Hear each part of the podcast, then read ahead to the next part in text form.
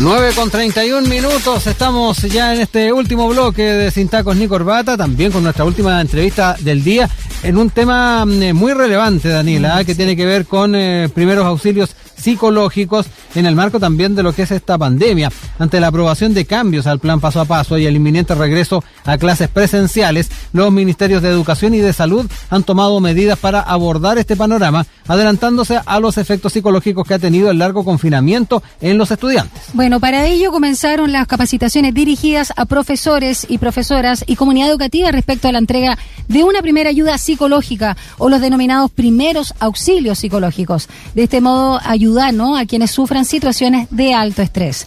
Y ya estamos en línea para conversar sobre esto con Belén Vargas, psicóloga y profesional integrante del Departamento de Salud Mental del Ministerio de Salud, quien también es formadora en estos cursos. Muy buenos días, Belén, ¿cómo estás? Hola, muy buenos días, un gusto saludarles. Igualmente.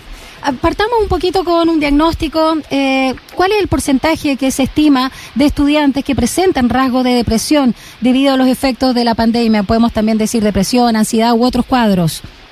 Claro, mira, la verdad es que han habido diferentes sondeos hasta la fecha en los cuales se ha ido conociendo entonces el impacto a nivel socioemocional de los niños, de las niñas, de los adolescentes, ¿cierto?, durante este periodo. Y partiendo por el Mineduc, que ha hecho también hay un, levantamiento bien importante que pudo entonces identificar entre un 40, incluso hasta un 55% por ahí de estudiantes que han reportado entonces ciertas conductas, ciertas sensaciones, sentimientos que aludirían entonces a un ánimo más bien depresivo, más bien ansioso, como por ejemplo eh, sentirse mucho más aburrido respecto a antes, mal genio, enojado, ¿cierto? O incluso con menos ganas de hacer cosas. Ahora, igual es bien importante indicar de que acá estamos hablando siempre de, de, reacciones que han ocurrido durante la pandemia. Que sin duda hay que ponerles atención, ¿cierto? Porque si se mantienen en el tiempo, si también no se les presta entonces el cuidado necesario, puede complejizarse, incluso eh, poder derivar ya a, trastornos o problemas más preocupantes. Claro. Eh, en ese sentido, Belén, eh, hablemos también si mm, esto que, se ha podido sondear ¿ah? por parte del Ministerio de Educación, también lo que han podido ustedes revisar, son rasgos que se asocian a no tener clases presenciales durante tanto tiempo, o ahí también de alguna manera van actuando en conjunto la no socialización, el miedo también a la pandemia, que yo creo que también ha sido eh, no menor dentro de estos niños, niñas y adolescentes. Hablemos también de eso, que tiene que ver con los factores. Sí, mira, qué bueno que como lo, como lo mencionas, porque efectivamente acá tenemos múltiples factores que están mm. interactuando. O sea, sin duda tenemos eh, la interrupción de las clases presenciales, ¿cierto? Que, eh, que rompió totalmente la cotidianidad de los chicos, ¿cierto? Entonces tenemos un factor y como bien dices tú, la pandemia en sí es un factor que a todos, ¿cierto? Y especialmente mm. entonces a ellos que son mucho más sensibles también a los cambios, eh, nos puede provocar entonces temor, preocupación, ¿cierto? En el fondo estar, estar muy reactivos a esto que está ocurriendo. Pero además se conjugan otros elementos también que están acá a la base, o sea, desde cómo, eh, de cómo este niño, este adolescente vivencia también en su familia, haya vivenciado durante este periodo la pandemia y los cambios también que ha sufrido a nivel familiar. Sabemos también que muchas familias han sido fuertemente golpeadas por la mm. pandemia, entonces también vamos a tener grupos de la población en donde va a haber un mayor riesgo entonces de poder desarrollar eh, problemas, ¿cierto? O todas estas reacciones que hemos comentado, pero a su vez también, y, aquí es como la, cuota de esperanza, ¿cierto? También afortunadamente tenemos factores que pueden amortiguar eh, el peso de, de, toda esta situación compleja que estamos viviendo, que nosotros hablamos siempre de los factores protectores, ¿cierto?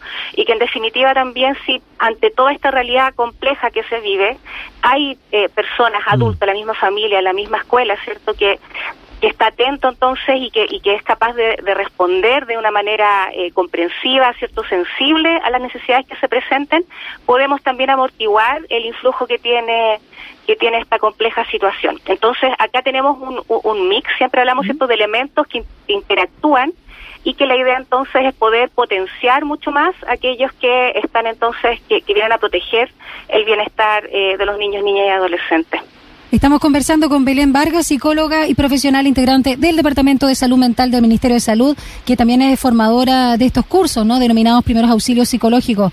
Por lo mismo, Belén, hablemos cuán importante es la salud mental de los estudiantes ante el regreso eh, a los colegios, ¿no? Y hablemos un poco de la capacitación propiamente tal. Sí, mira, bueno, la salud mental en, todo momento, ¿cierto? Es importante, está directamente vinculada con los aprendizajes. Entonces, desde ahí, eh, totalmente relevamos que ahora el retorno a la presencialidad va a ser entonces un factor que va a estar muy, eh, eh, muy, muy, a flor de piel también en, en los estudiantes y en las estudiantes. Entonces, desde ahí, lo que queremos es que se cuenten con mayores herramientas, ¿cierto?, para poder apoyar y proteger la salud mental.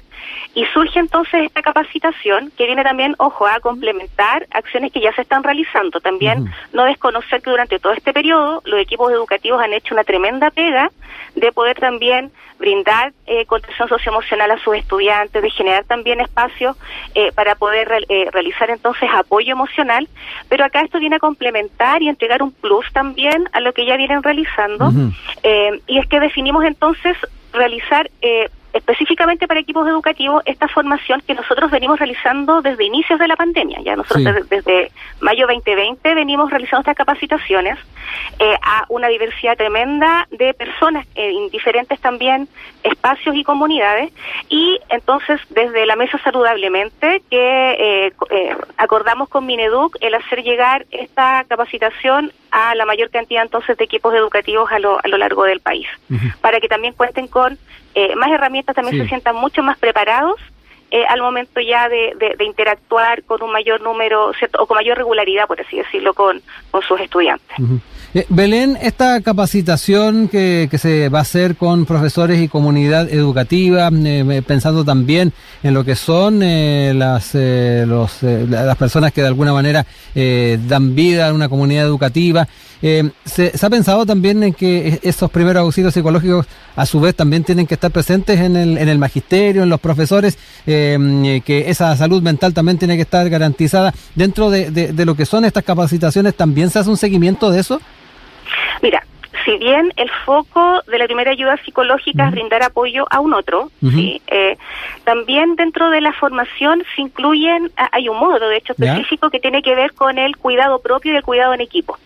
Ya, ahora, esto es totalmente introductorio y también hay que reconocer que es eh, el tema de la salud mental de los equipos educativos de los docentes es una materia en la cual debemos prestar atención. O sea, siempre hablamos de cuidar del que cuida, ya que suena a veces como cliché, pero es muy difícil poder brindar cuidados a otros que sean también de calidad, que sean apropiados, si no estamos también nosotros en, mm. en condiciones para brindarlo, ¿no? Entonces, desde acá Ahora bien, la primera ayuda psicológica, también tener esta herramienta, también la hemos catalogado como una acción de, de autocuidado, en el sentido de que si me siento también más preparado, si me siento con mayores herramientas, disminuyo también el riesgo de desgaste. Sí, porque también es complejo enfrentarte a un otro y sobre todo también cuando cuando no se ha tenido la formación, ¿cierto? Porque estas no son temáticas que se incluyen regularmente dentro de la formación eh, eh, en pedagogía, por ejemplo, ¿cierto? Eh, entonces, también genera desgaste el no saber qué hacer, cómo actuar frente a una situación crítica. Entonces, si bien para nada viene a resolver ¿cierto?, esta materia pendiente que tenemos, pero sí aporta, aporta dentro de esto, ¿cierto?, de, de, otorgar mayor seguridad y por otra parte también en cómo es que en equipo y también desde nuestros propios eh, recursos personales podemos también cuidarnos ante, ante, ante esto que estamos viviendo. Belén, también preguntarte sobre la evidencia, ¿no? En términos eh, de la pandemia, los datos, porque se conoció que de marzo a junio los contagios de COVID-19 en los colegios han sido del 0,04%. Eh, ¿Esta evidencia debería también dar más seguridad para lo que es este regreso a clases? O sea, sabemos y también, cierto, se, se, ha, se ha discutido bastante que el espacio escolar y también las medidas que se han tomado efectivamente eh, disminuye la, probabilidad, cierto, de contagio. Eso en primer lugar. Ahora, acá también eh, siempre hay que poner sobre la mesa, eh, eh, cierto, la, por una parte la, lo que implica la salud mental, cierto, la salud, la salud física, que ahí es difícil separarla, y dentro de eso hay que siempre mantener todos los cuidados necesarios al, al volver a clase. Y ahí en eso también hay un tremendo esfuerzo por los establecimientos educacionales por tomar los resguardos necesarios, por generar también los turnos. Sabemos también que el tema de cantidad de alumnos por sala no es menor. Entonces, desde ahí y en la medida también que haya una baja transmisión comunitaria como la que estamos viviendo actualmente, eh, pudiese entonces posibilitar este retorno con cierta tranquilidad, ¿cierto? Pero sin bajar, y esto es súper importante, ¿cierto? No tenemos que bajar, en definitiva, las medidas eh, de cuidado personal y también de cuidado colectivo eh, que, que se mantienen siempre, ¿sí? Que eso a veces nos da temor, ¿no? Que, que se subentienda en la, en la población, en la comunidad, que al tener entonces eh, este, este relajo, por así decirlo, en las medidas, implica entonces que también nosotros tenemos que relajarnos con las medidas eh, que como personas debemos tomar. Em, Belén, eh, definamos también lo que consiste en estos primeros auxilios psicológicos, porque más de algún padre apoderado eh, le va a llamar la atención a este, este trabajo que se, se, va a estar llevando adelante por parte de las comunidades escolares y, y en ese sentido el conocerlo también eh, eh, efectivamente puede ser útil para apoyar desde la casa este, este proceso. Hablemos de, qué, de qué, en qué consiste, qué comprende este tipo de primer auxilio psicológico. Sí, mira, esta es una herramienta que es ampliamente difundida y acá nosotros eh, eh, estamos también haciendo eco de las recomendaciones internacionales que se han realizado durante la pandemia y es una herramienta, no es una intervención, ya entrega un marco de acción sobre cómo debemos actuar cuando brindamos apoyo a una persona que está experimentando una situación de alto estrés. Ya, eh, en sencillas palabras, te entrega eh, este marco de acción que te indica cómo brindar eh, apoyo práctico, también apoyo emocional y sobre todo también eh, con esta premisa de ante todo no dañar. O sea, ¿qué debemos hacer para apoyar a esta persona pero sin eh, causarle un mayor daño? ¿Sí? Que a veces también en las buenas intenciones podemos también mm. eh, realizar algunas prácticas que incluso puedan aumentar el estrés en la persona. ¿ya? Entonces, desde ahí es una herramienta que no es una intervención, por lo tanto, esto no es privativo de los profesionales, ya esto siempre genera como mucha mucha tensión en el fondo, por eso estamos capacitando a una diversidad de personas porque no es un, no es una atención de salud mental, ya esto no reemplaza en ninguna medida a la atención profesional o la que realiza un especialista, sino que entrega eh, entrega un primer apoyo, por eso también su nombre, ¿cierto? Y que tal cual los primeros auxilios que todos conocemos, es una, un, un, primer apoyo que recibe la persona y lo, interesante de los, primeros auxilios psicológicos, de la primera ayuda psicológica, es que en la medida también que más pronto eh, se reciban y que también una persona pueda acceder a ellos, disminuye también más fácilmente el nivel de estrés y con ello también disminuimos riesgo de que este estrés, este estrés se complejice después. por ello, eh, eh, perdón Belén, por ello entonces el, la casa, la familia también puede ser un buen catalizador para este proceso. Totalmente, totalmente. O sea, de hecho, bueno, eh, también importante eh, contarles de que además de la capacitación a los profesores, los módulos también están disponibles para que cualquier persona los pueda realizar. No, nosotros ah, tenemos los módulos abiertos en el canal de YouTube de Hospital Digital, así que si alguien tiene interés en conocer un poco más, los puede encontrar ahí fácilmente.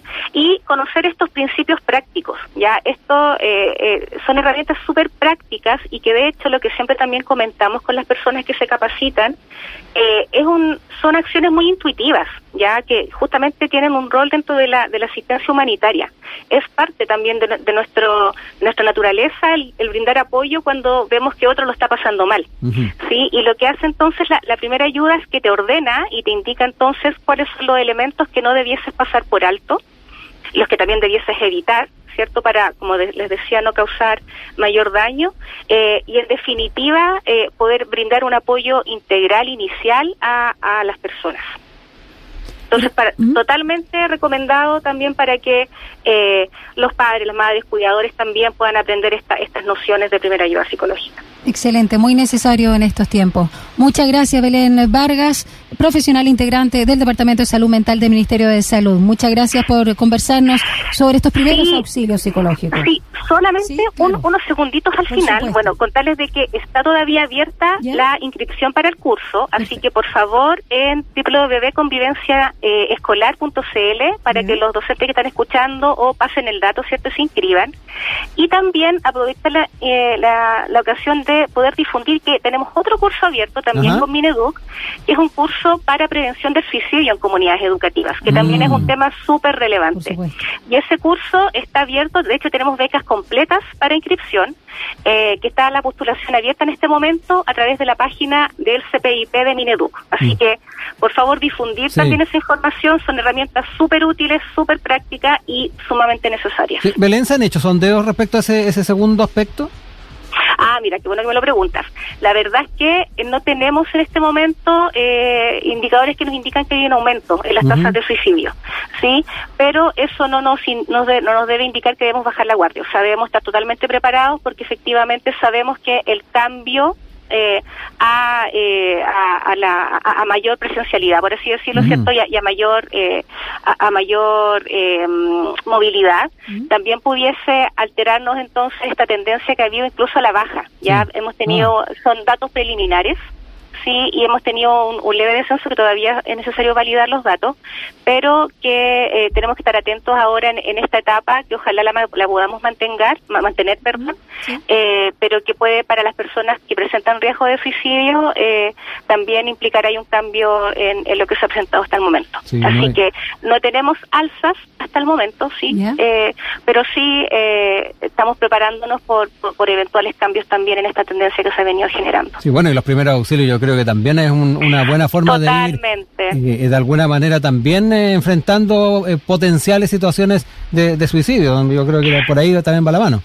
Efectivamente, y hacernos parte, ¿sí? Aquí, aquí también hay un mensaje bien importante de que la salud mental y el cuidado de la salud mental no es privativo de los mm, especialistas. A veces pensamos que todo necesita y solo puede resolverlo por un especialista y nosotros podemos tener acciones iniciales de una contención o de orientar incluso, ¿cierto? De acercar a la persona al especialista para que eh, en definitiva podamos disminuir eh, ya sea problemas de salud mental o mm. situaciones tan lamentables como, como perder una vida a causa del suicidio. Belén Vargas, muchas gracias, que tengas un precioso fin de semana, cuídate mucho. Igual para ustedes, un gusto. chao. chao.